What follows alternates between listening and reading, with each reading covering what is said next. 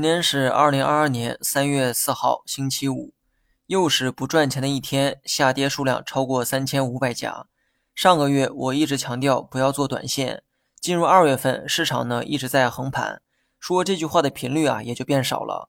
不过呢，今天我还得再次提醒一遍，目前的市场不要频繁做短线，目前的这个趋势也不适合做短线。那么按照之前的标准。市场连续两天都没能收出阳线，如此一来，只能继续按照横盘预期。这一波横盘呢，的确比多数人想象的要长，大趋势还在横盘，不过短期不排除还有向下回撤的可能，所以预期层面还是偏向谨慎比较好。最近很多人呢在谈论政策底和市场底的问题，那么今天咱们也来凑一凑热闹。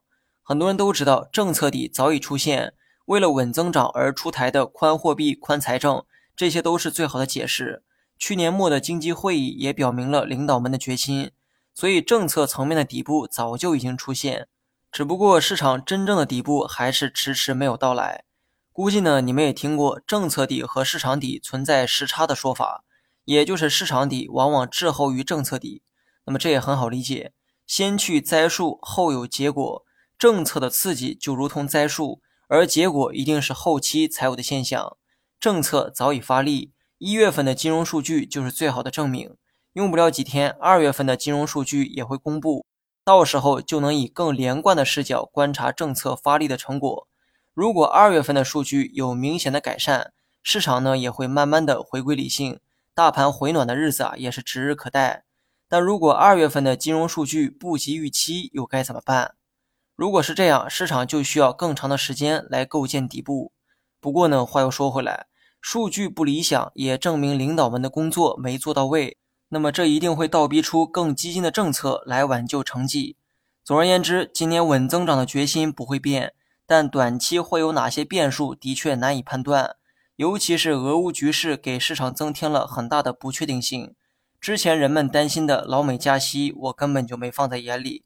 反倒是俄乌的矛盾成就了黑天鹅事件。没有俄乌矛盾的话，我认为今年依旧是稳中带涨的行情，像去年一样，市场多数时间还是会震荡，但整体表现会比去年优秀。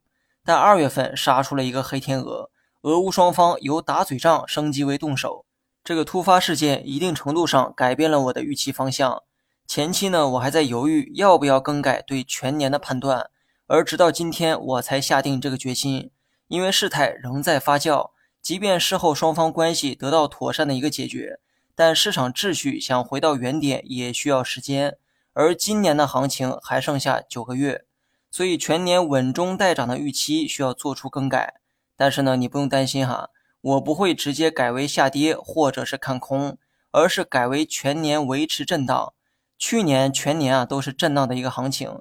预计今年全年也是类似的一个走势，宽幅震荡是二零二二全年的主旋律。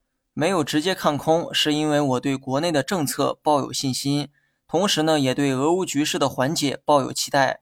全世界都知道，目前的和平来之不易，没有人真的希望走向极端。最后，也祝世界和平。